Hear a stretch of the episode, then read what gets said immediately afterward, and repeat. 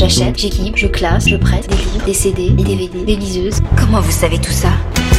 Je suis le bibliothécaire. BAM Bibliothécaire au micro.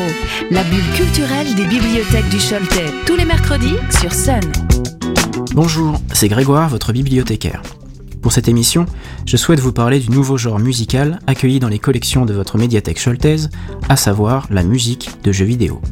La musique de jeux vidéo? Eh oui, car les bips et les tutes, qui composaient l'essentiel des sons entendus dans les bornes d'arcade des années 70, appartiennent désormais à un temps que les moins de 20 ans ne peuvent pas connaître. Avec la démocratisation du CD dans les années 90, les jeux vidéo se sont détachés de leurs contraintes technologiques et proposent désormais des morceaux d'une richesse insoupçonnée. Ouvrons nos oreilles. L'histoire de la musique de jeux vidéo est marquée par son évolution rapide. Pour nous en rendre compte, écoutons le thème culte de la série Final Fantasy, d'abord composé en 1983 par Nobuo Uematsu, puis sa version réenregistrée en 2004.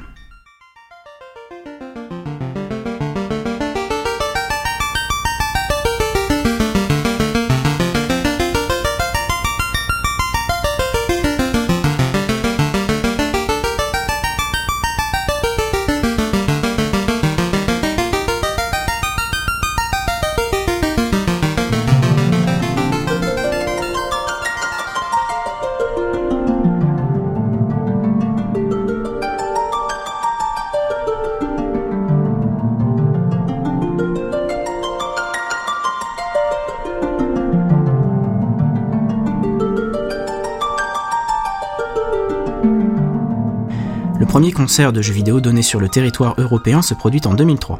Le phénomène arrive enfin dans nos contrées, jusqu'à prendre une ampleur suffisante pour qu'un concert de jeux vidéo soit organisé dans notre fameux théâtre antique d'Orange à l'été 2021. L'Orchestre Philharmonique de Marseille et le chœur de l'Opéra National Montpellier-Occitanie y proposent alors près de deux heures de concert devant 8600 personnes.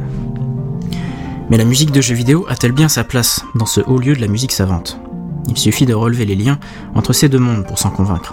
Dès 1987, le tout premier concert symphonique de jeux vidéo proposait en même temps d'écouter le Carnaval des animaux de Camille Saint-Saëns et ainsi de réunir les deux publics.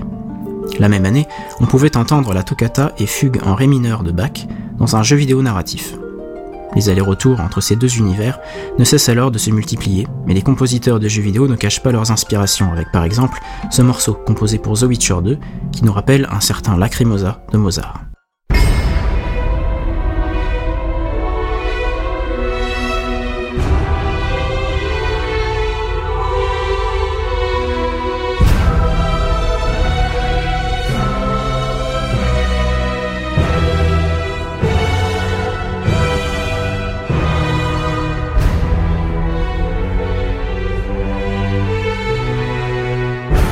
Alors que peut bien proposer cette musique pour susciter autant d'intérêt?